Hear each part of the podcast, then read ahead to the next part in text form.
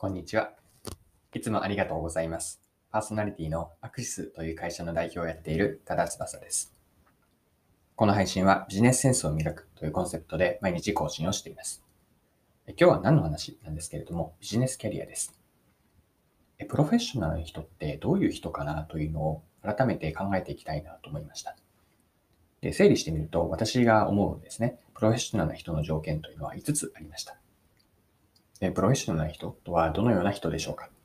それでは最後までぜひお付き合いください。よろしくお願いします。はい、え今日のテーマはプロフェッショナルな人の条件です。いきなりの質問になりますが、ビジネスでプロフェッショナルな人と聞けばどのような人をイメージされるでしょうか？で、私自身のこれまでの経験から、プロと呼べるような人には共通した特徴があるなと思ったんですね。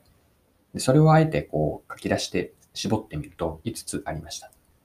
5つまず順番に言うと、プロフェッショナルな人の条件ですね。本質を見極められる。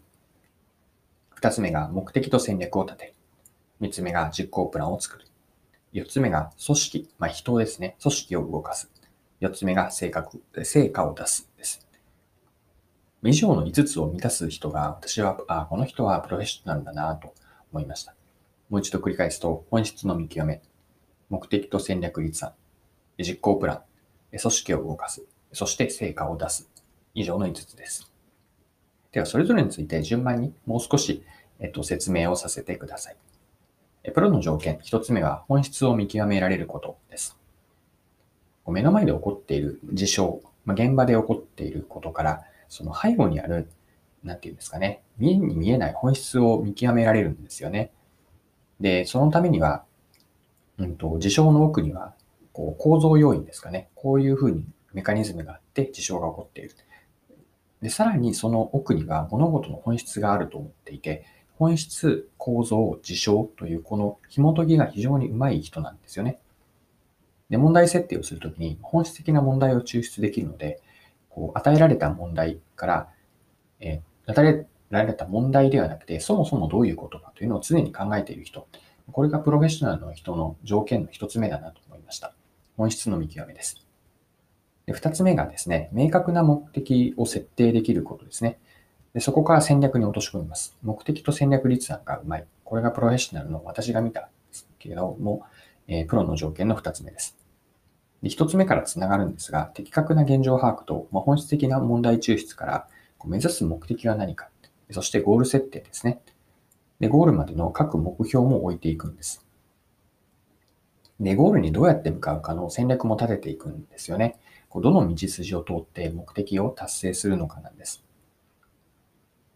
で、プロフェッショナルな人がこう戦略を作るときに、うん、戦略はこう、捨てることだという理解があって、まあ、あれもこれもと次々にやることを増やしていくのではなくて、こう戦略的にあれかこれかと引き算の発想をしているというのも特徴だなと思っています。はい。え三つ目のプロフェッショナルの条件だなと私が思うのは実行プランを作れることですね。戦略は立てて終わりではないんですよね。現実的な現場が動ける実行プランに落とし込んでいきます。で、ここはおそらくなんですが、戦略を作りながら同時に本当にこれは実行できるかというのを常に考えているはずなんです。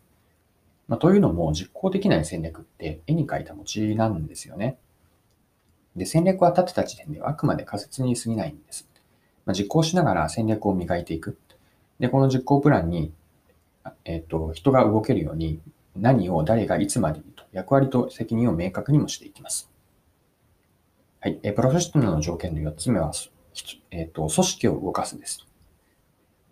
で、結局のところ、仕事とか、うん、実行していくのは、まあ、人なんですよね。で、人の集まりが組織です。で自己プランを実践してやり遂げるために、組織を動かしていくんです。で、この時にどうやって人を動かすか、組織で実行をやっていくための重要性を理解しています。でそのために、うん、と人や組織にあのビジョンを示して、そこから目的とゴールが示されて、戦略をストーリーでこう語っていく人ですね。で、この時に動かすために論理一辺倒ではなくて、論理と感情がバランスよく入っていて、聞き手の共感を生んで、こう、なんていうんですかね、戦略とか実行プランにワクワクさせて、あ、これなら自分たちもできると思われてもらえる。自然とこう火をつけていく、そんな役割を果たすのがこうプロフェッショナルだなと考えます。組織を動かすという観点です。で、5つ目、最後の条件で挙げているのは、えっと、成果を出せることですね。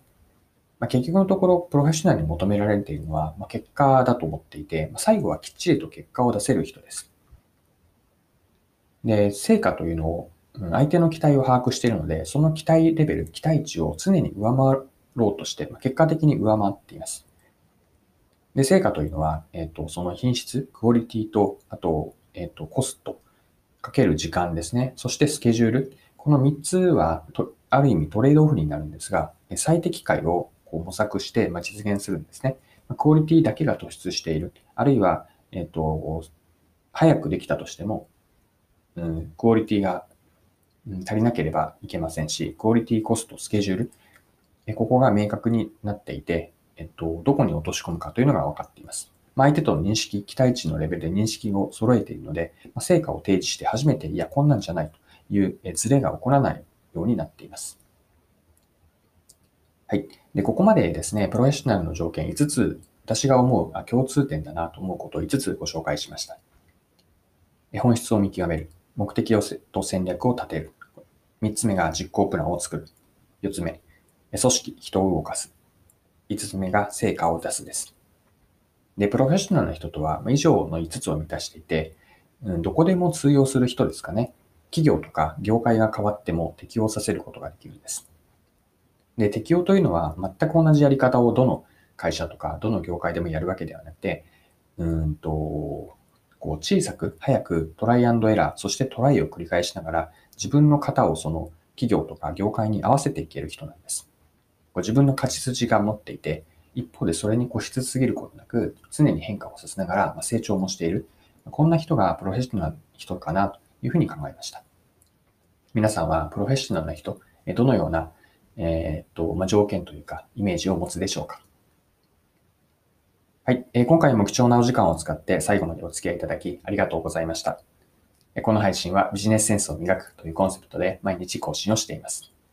次回もぜひぜひ聞いてみてください。それでは今日も素敵な一日をお過ごしください。